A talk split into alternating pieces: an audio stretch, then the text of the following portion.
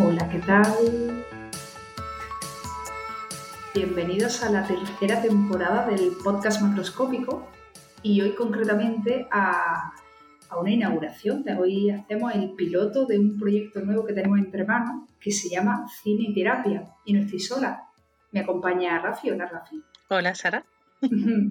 la artífice de este, la coartífice de este, de este proyecto que llevamos un tiempo tramando, a partir de algunas conversaciones que hemos ido teniendo y tal, porque es habitual, eh, ¿verdad?, que en las supervisiones, en las tertulias aparezcan, aparezcan referencias cinematográficas, de series, y un poquito por culpa casi siempre de Rafi, que es una es una biblioteca, una cinemateca de, títulos y de, personajes que vienen a, ilustrar mm, pues estilos parentales, síndromes, estilos de personalidad, que sí. Siempre Rafi tiene un ejemplo de una película que, ilustra perfectamente de lo que estamos hablando.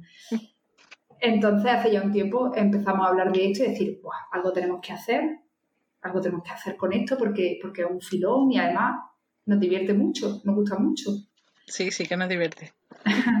y hemos pensado que a través del podcast pues, podría ser una forma de, darle salida ¿no? a todo ese universo cinematográfico que a veces nos puede acompañar y nos puede ilustrar ¿no? en, nuestro, en nuestro trabajo como terapeuta y como profesional en general ¿no? de la intervención psicosocial.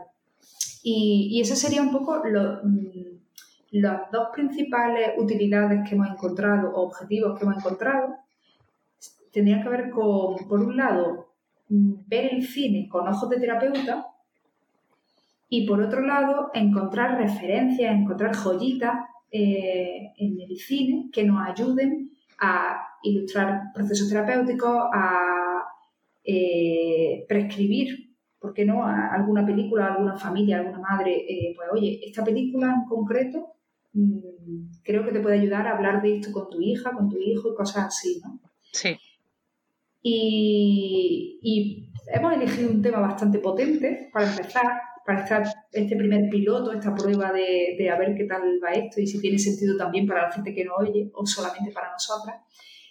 Y es el tema del suicidio porque concretamente esta semana se celebra el día 10 de septiembre, bueno, hoy, si escuchan el, capítulo el mismo día que lo publiquemos, eh, se celebra el Día Internacional para la Prevención del Suicidio y hemos pensado que tendría sentido eh, pues tratar este tema en el, es un tema que está muy abordado ¿no? en el cine. De hecho, en nuestra primera conversación sobre esto en concreto del suicidio hicimos una pequeña búsqueda, tengo por aquí el dato, y así, si pones en, la base de datos esta de IMDB, que es la mayor y la mejor base de datos de, cine, y tú pones la palabra suicidio, suicide, te salen 9.154 títulos. Sí. Casi nada. Todo eso se ha visto Rafi en una semana. o casi, porque la mayoría las había visto. Las que salen en el Free en Prime Video. Pero ya, ya cuando empezamos a hablar ya me decías tú, y tal, y esta, y esta, y la otra, y la otra, y la otra. O sea, ya tenía un conocimiento sobre, sobre cine bastante abundante. Pero que sí, llama la atención que si pones, y esto ya con esto podemos empezar a introducir el, tema, ¿no? Sí. Tanto para un terapeuta como para alguien que pueda estar sospechando que algún familiar, alguna persona cercana eh, o tiene una preocupación concreta sobre, sobre alguien o quizás esté pensando en cometer un mm. suicidio, si mete en Google la palabra suicidio o película sobre suicidio, aparece un montonazo de referencias, de listas. Sí, sobre todo listas. Sobre todo listas. En YouTube, sobre todo, hay varios vídeos em, eh, desde eh, en inglés, latinos, en español, con subtítulos de las 10 mejores películas sobre suicidio o sobre suicidio adolescente o ya te vienen los temas relacionados que es pues sobre con trastornos mentales, depresión, ansiedades, etcétera, etcétera.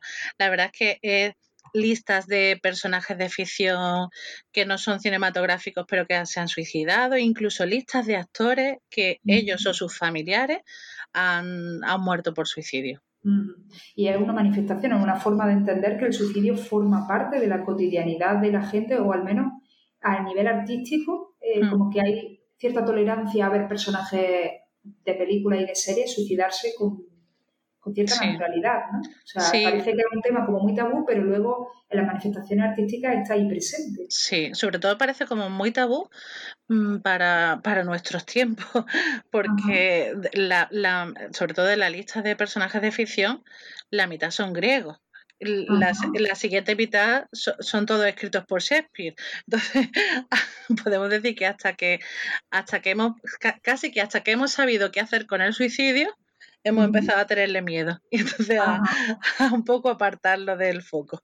Y eso es algo, es un fenómeno que se puede observar ¿no? a través del cine, porque es mm. un poco ese, ese, primer enfoque de cómo analizar incluso esas listas, mm. esa intención de búsqueda ¿no? y esa, esa fenomenología en torno al suicidio en el cine y verlo con ojos de terapeuta, que me gusta mucho esa expresión que has utilizado tú de, de eh, una utilidad que tiene esta lista es de, de sí, ¿no? De, observar el fenómeno cultural con ojos de terapeuta y, ponerse en el lugar de lo que están viendo los adolescentes que buscan la palabra suicidio en el cine o, cosas así, ¿no? Que sí, por... adicional, ¿no? una óptica añadida porque además yo casi que me atrevería a, de estas apuestas que solemos hacer, ¿no?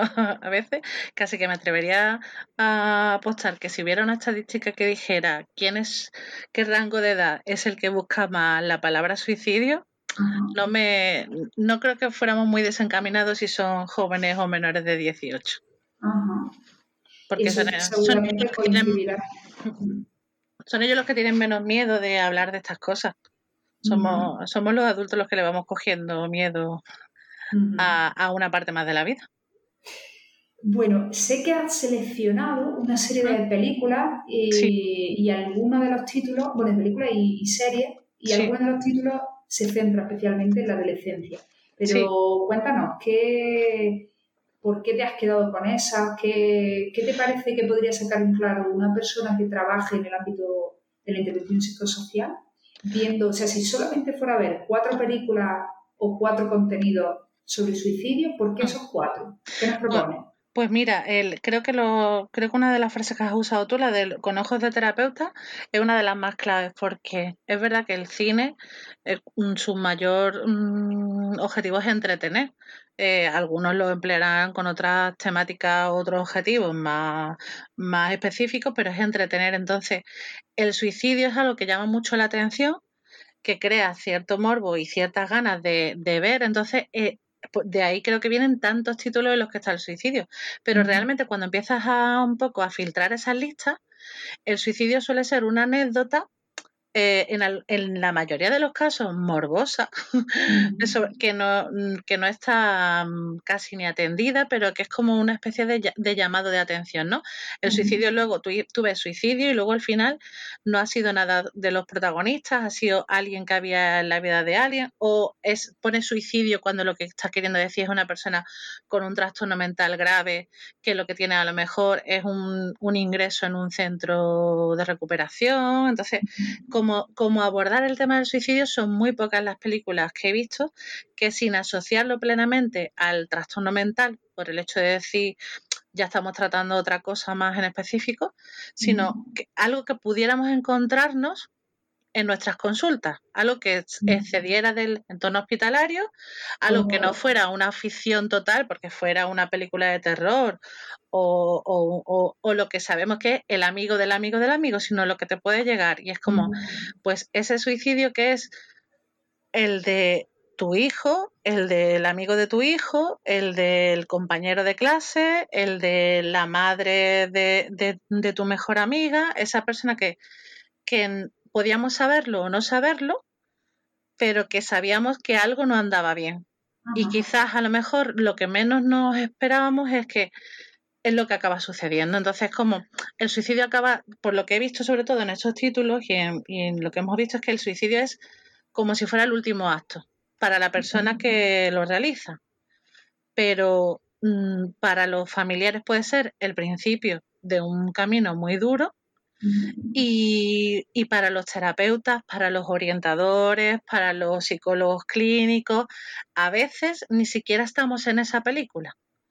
que es, que es de lo que trataba. O sea, he encontrado pocas películas que trabajaran en el suicidio como elemento central, que lo trabajaran con dignidad y con valor y en el que además hubiera una, figura terapéutica cercana. Lo hiciera mejor o peor. Entonces, en estos tres títulos hay figuras terapéuticas cercanas que quizás no, no es, a lo mejor por no estar dentro de la mirada del cineasta, no lo hicieron lo mejor que pudieron. Eso es interesante y da para otro capítulo, ¿no? Cómo se retrata al terapeuta desde el cine, ¿no? sí, sí, sí.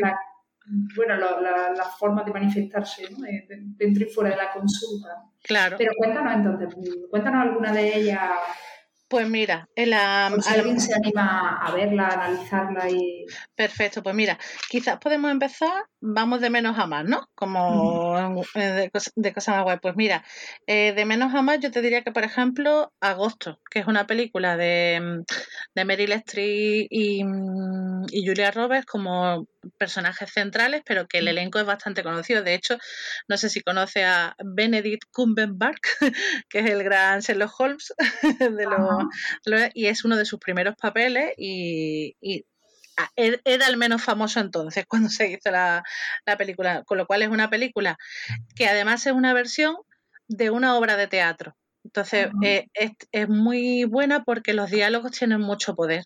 Entonces ves, ves la narrativa en directo en, en, tres, en tres momentos temporales prácticamente, tres o cuatro son.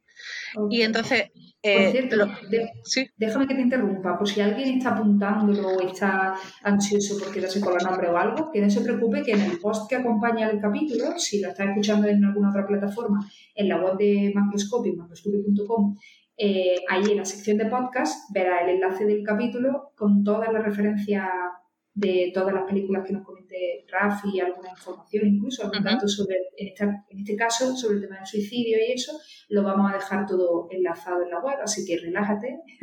y disfruta. Y, exacto, y no hace falta que tomes notas porque está todo en la web. Sí. En, en, esta película el, el suicidio em, no se ve se ve la persona que se suicida, que es el, el padre, el marido de Meryl Streep y el padre de las hijas, ¿no? Que, que es una de las, o sea, es, un, es una de las mm, pocas figuras masculinas que hay, y entonces se da a entender que esta persona se deja de alguna manera eh, echa sus cuentas pendientes. Mm. se deja como tareas que le, que le quedaban por hacer, se las deja hechas y luego desaparece. Y entonces eh, se llama a las hijas y al fin, finalmente él aparece eh, con el peor de los finales. Y ese es todo su protagonismo la película. Cuando uno piensa y dice, bueno, pues ahora cómo lo van a llevar, cómo no? Es una vorágine de mm, dolor, de triangulaciones familiares, de roles madre-hija, eh, terriblemente diferente una madre con tres hijas y es más cruel con cada una de ellas, pero al mismo tiempo tiene reflejos en las mismas y hay una... Mm, este momento de la beatificación después de la muerte, ¿no? Hay una... Todas las menciones que se hacen del padre eh, son de, de ser una persona, por parte de su hija, una persona estupenda, la mujer también lo, lo, habla de él como que es la persona que más ha querido, sin embargo, en la misma medida se habla de sus grandes heridas o sus grandes vacíos existenciales. Con lo cual queda claro por parte de todas que es, se sabía que este iba a ser el final de esta persona, todos lo sabían y lo temían, y entonces es asumido totalmente. O sea, el hecho de que su muerte sea por suicidio es incluso objeto de broma en alguna de las conversaciones. Entonces, es mm, no aparece la, no hay ningún tipo de mm, lectura de vamos a mejorar después de esto. De hecho, se desata el cataclismo.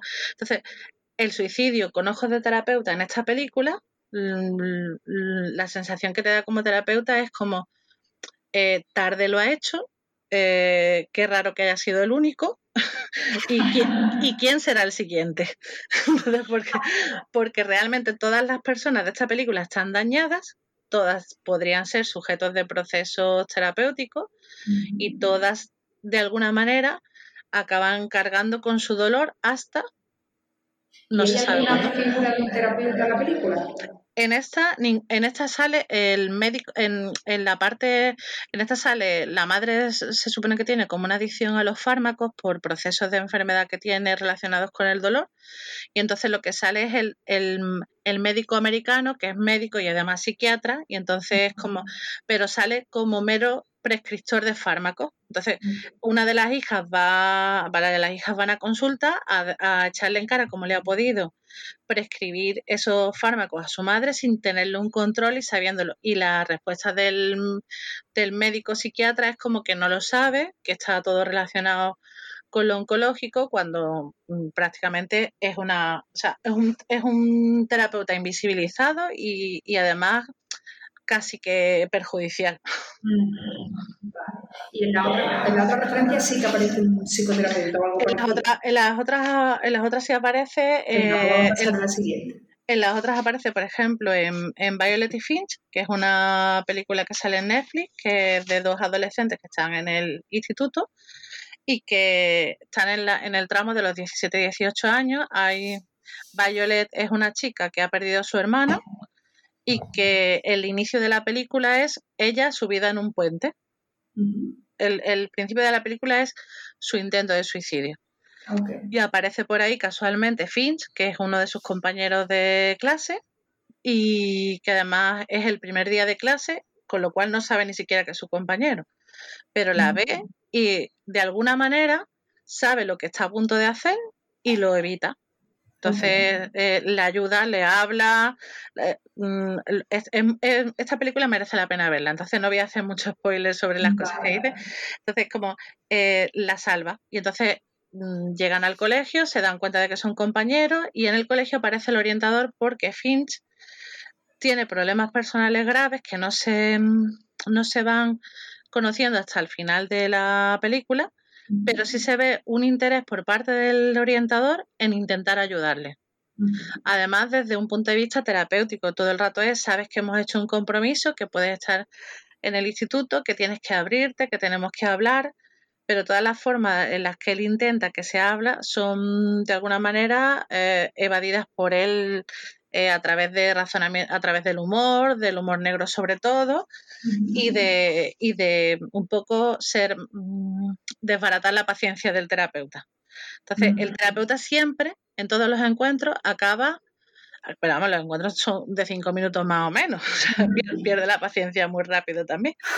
Entonces, siempre acaba como recordándole, bueno, eh, en la siguiente, recuerda un poco echándole el peso de que no se abre o de que no está mejor por no abrirse o de que no hay mejora, siempre te queda como esa lectura de no estás mejor porque no te abres y como no te abres no te puedo ayudar. Que esa es la parte que...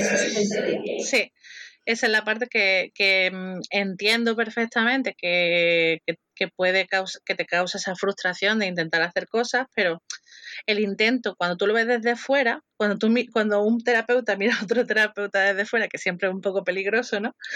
siempre es como, ¿de verdad crees que estás haciendo lo suficiente? ¿O, por qué sigues haciendo lo mismo si no funciona? Entonces, como el papel del terapeuta mm, sale dos o tres veces, en momentos muy importantes en la película en el que es de dominio público que ha habido un problema con Finch, no existe ese, ese mm, terapeuta que aprovecha esa ocasión para hablar con ese. Mm, el terapeuta sabiendo en el, en el instituto es, se sabe perfectamente la relación que tienen Finch y Violet. No usa acercarse a, a Violet para saber lo de Finch, ni para que le, decirle a Violet que un poco sepa las condiciones de Finch. Igual está metiéndonos en el terreno del spoiler profundo. Bueno, ya es que es que en esta no hay manera de, en esta no hay no voy a hacer el spoiler profundo, pero el spoiler profundo viene al final y mm, y cuando te, siempre es injusto hacer una lectura a posteriori sobre cosas, caminos que tú nos has andado. ¿no? Eso es muy injusto. Pero como terapeuta te queda muy mal sabor de boca eh, con, este con este orientador. Te queda muy mal sabor de boca. Y con, y con los padres de ella también. Porque son padres que saben, vienen de un duelo, vienen de, ellos haber superado en lo posible el duelo de su hija tiene una vida más normalizada y están preocupados porque su hija es la que no lo ha superado. Entonces, no ves un terapeuta acompañando ese proceso y no, y no, ves, un, no ves un terapeuta acompañando a lo mejor, eh, y es este chico, es Finch el que hace de terapeuta de Violet. O sea, en la película es fabulosa porque tiene unos diálogos entre ellos fabulosos, porque tiene una música y una narrativa fabulosa que es casi como una alegoría de la esperanza, aunque no acabe todo del todo bien, pero sí es el, el cómo él se sobrepone a todo, él no deja de luchar en ningún momento y la ayuda a ella a salir de su pozo. Entonces, quizás él no sale del suyo, pero él saca Bayoles del suyo. Y entonces cuando, cuando tienes ese orientador que le da ese mensaje de no estás haciendo lo suficiente, te queda la sensación de ¿pero qué dices? tú sabes todo lo que está haciendo, todo lo que está haciendo.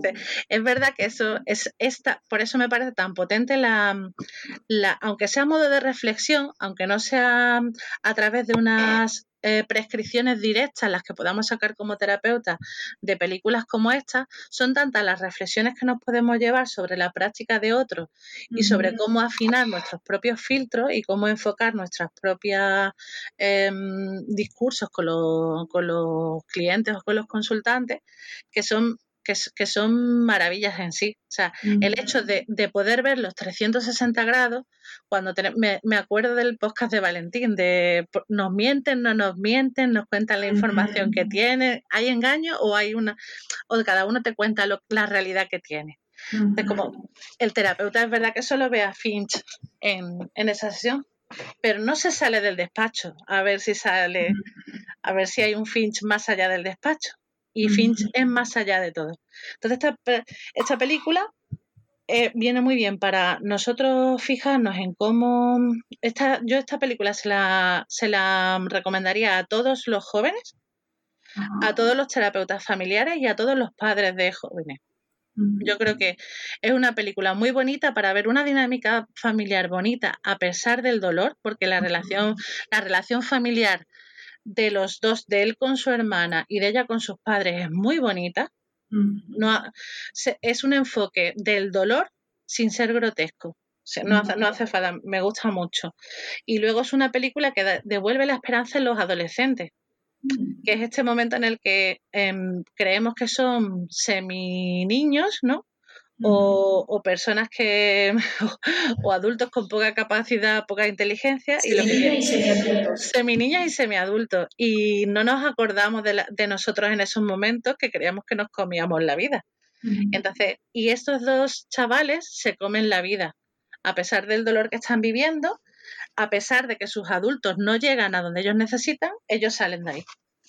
Y luego vamos al gran a, lo que yo creo que hace unos mm, tres o cuatro años sacó el suicidio de toda la de todos los estantes empolvados y dijo mm, todo el mundo se va a hablar de esto porque vamos a hacer una serie que va a ser sobre esto toda la serie. Y se llama Trece razones. Y no solo vamos a hacer una, sino que vamos a hacer cuatro temporadas. sí, sí. Además, no sé, un dato muy chulo que no sé si conoces, que sabes quién es la productora de la serie. No. Selena Gómez. O sea, no hay, no hay, nada mejor que una niña traumatizada de Disney. Con muchas razones para suicidarse. Con muchas razones, porque además esta chica tiene lupus, tiene una enfermedad crónica. Esta, chica tenía una, un trasplante de hígado de una amiga de ella y todo, porque esta niña tiene unos problemas de salud que si no tuviera el dinero que tiene no los podría afrontar igual. Entonces, ¿cómo desde la mirada de quien lo ha pasado sabe lo que los jóvenes necesitan saber y lo que los jóvenes necesitan ver. Entonces, 13 razones eh, lleno de miedo. muchísima polémica porque muchísima. se desaconsejaba que lo vieran los jóvenes, otras personas decían que tenían que verlo sin falta porque se hablaban de cosas tabúes y demás.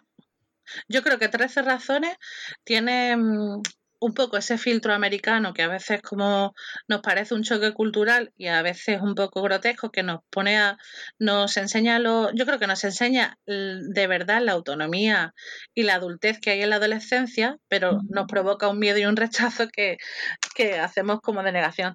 Tiene un momento en el que es demasiado explícita, Creo que hay cosas que no deberían haberse grabado y que podían haberse entendido de la, de la misma manera.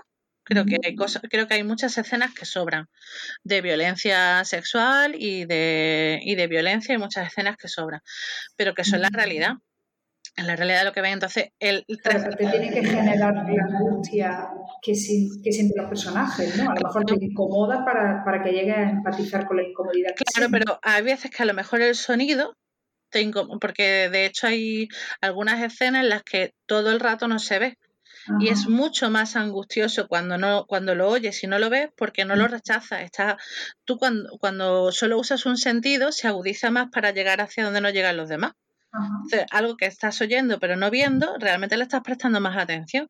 Pero cuando lo oyes y lo ves y satura tus sentidos, hay un momento en que puedes desconectar o perderte del objetivo y que sea el dolor por el dolor para producir no sé qué. Entonces, 13 razones realmente te deja como muy muy mal, te deja muy mal, cada capítulo te deja muy mal, sobre todo si... Tengo que decir que empecé a verla por curiosidad, porque veía comentarios de otros terapeutas y demás, y llegó un punto en que dije, uff, no me merece la pena, es que eso, ¿no? La sensación de decir, uff, esto es un calvario, sí. y sé cómo termina la cosa, ¿no? Claro, yo, yo lo hice porque lo, en el trabajo en el que estaba, estábamos con adolescentes y lo veíamos mi compañera y yo en la hora de la comida porque de noche no nos atrevíamos a, verla en la hora de la comida. había capítulos en los que no se comía.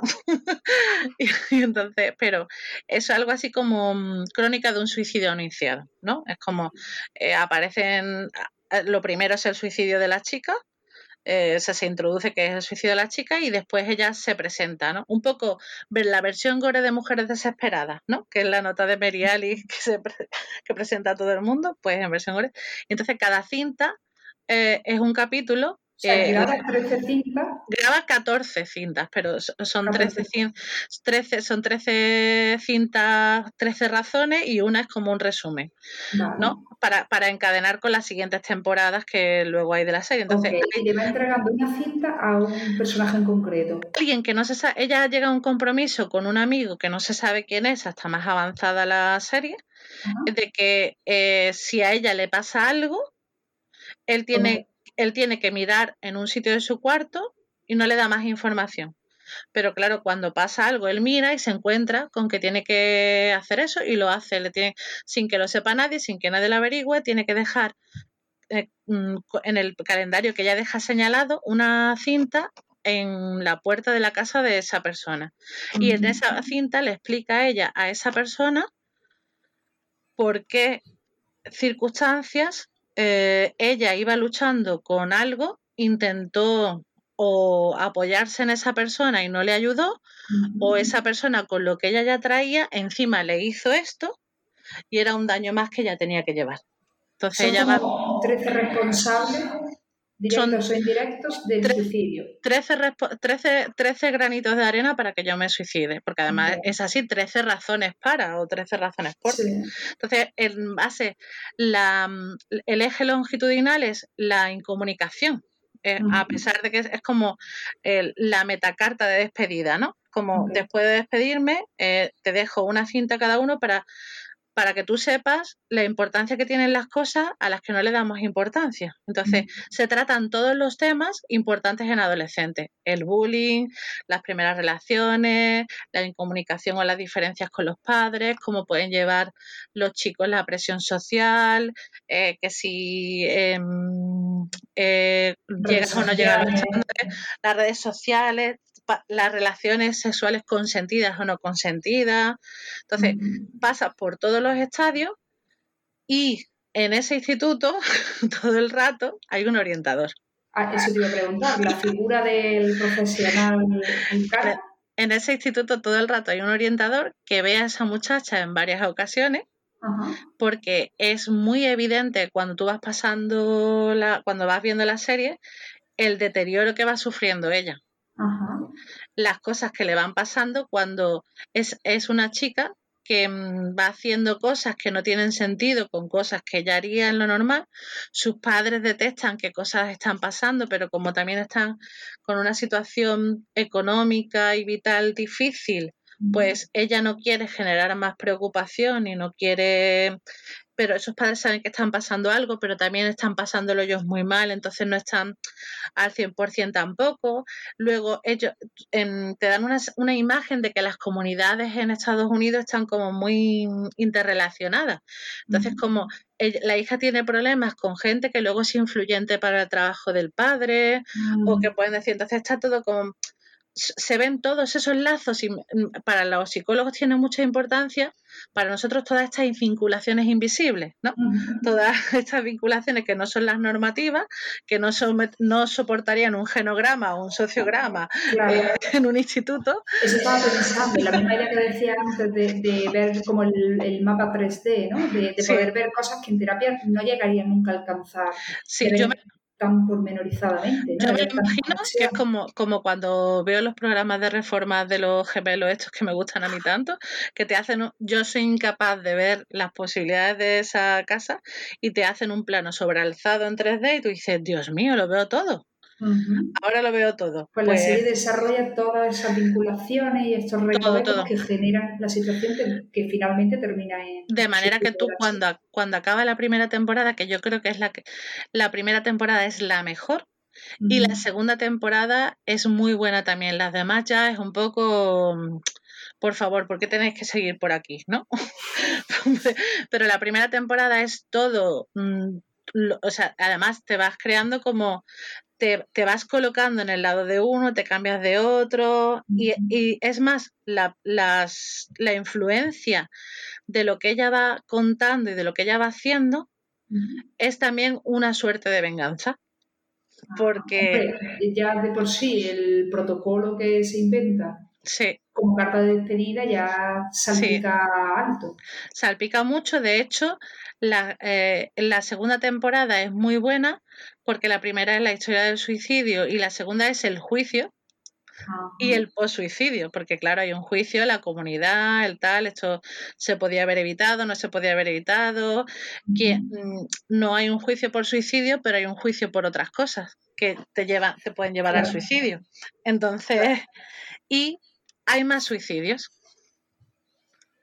Al, ah, al final de la primera temporada hay otro gran suicidio que no es el de la protagonista. Y eso, de hecho, fue, eh, volviendo al tema de la polémica, se criticó mucho o se, se puso sobre la mesa este típico mito. El efecto llamada. llama suicidio, exacto. Mm. Y se, se, puso mucho en alerta a la comunidad educativa porque podía haber un efecto llamada y que hubiera más chicos. Y, en la propia serie manifiesta el hecho de que hay un suicidio detrás de otro, de alguna manera vinculado y demás. ¿Con qué sensación te quedas tú después de ver la serie eh, y pensando en que la vean los chavales de 15, 18 años? Mm, ¿Cómo de, preocupante debería ser que la vieran sin supervisión? O Para, mí que, para mí que la vean menores de 16, 17 años sin supervisión es muy contraproducente. Sí, porque la serie, la serie es una película, no es un programa terapéutico. Entonces, no, no, no tiene, no están hechas en el formato de te explico esto, pero luego sale alguien que te dice, oye, recuerda que esto, oye, recuerda que esto hay que hacerlo de esta manera, consulta a tus mayores, dile que este. No.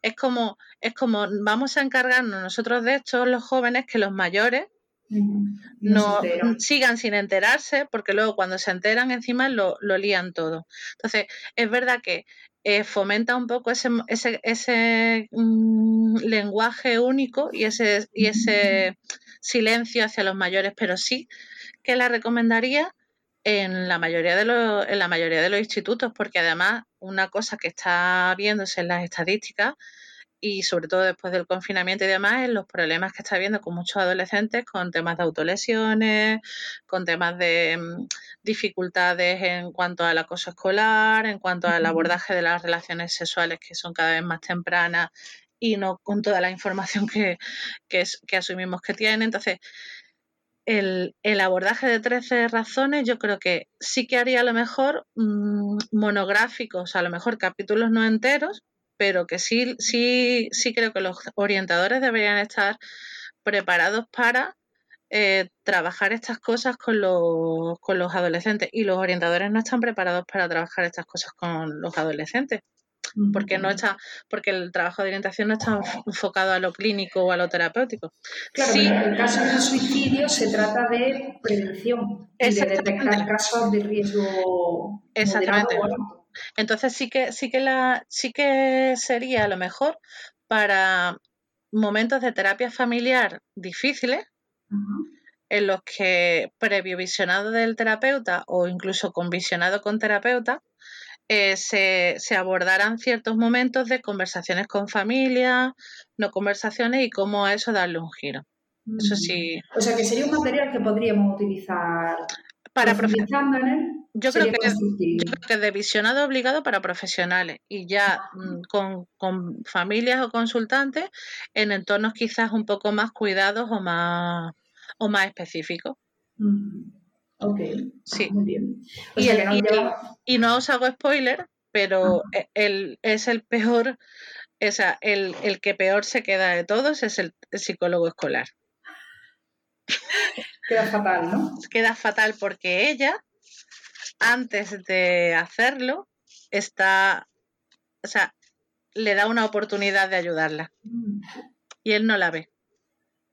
Claro, eso abriría de por sí un tema importante, ¿no? De la hmm. invisibilidad hmm. de, lo, de, de, cuando, el, cuando el suicidio sorprende, ¿no? En una comunidad educativa o incluso en una familia, cuando no se ve venir es que algo, es que teníamos trabajo lo que, pasa, Lo que pasa es que al, al, al orientador no le sorprende. Una vez que pasa, no le sorprende. Pero no le sorprende, pero tuvo la oportunidad de evitarlo. Y no fue capaz de leer entre líneas lo que estaba pasando. Ajá. Interesante. Sí.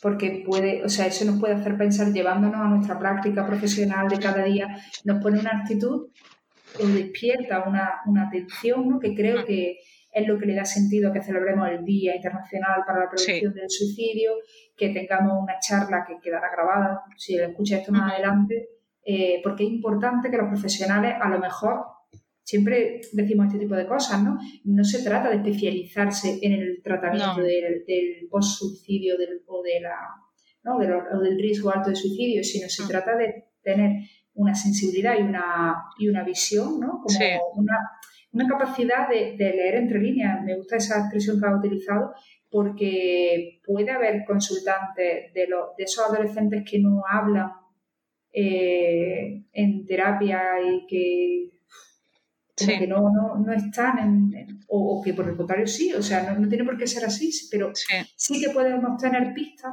que, mm. Que, sean lo suficientemente explícitas como para que no llegue a sorprendernos, pero, eh, pero que no sepamos leerla.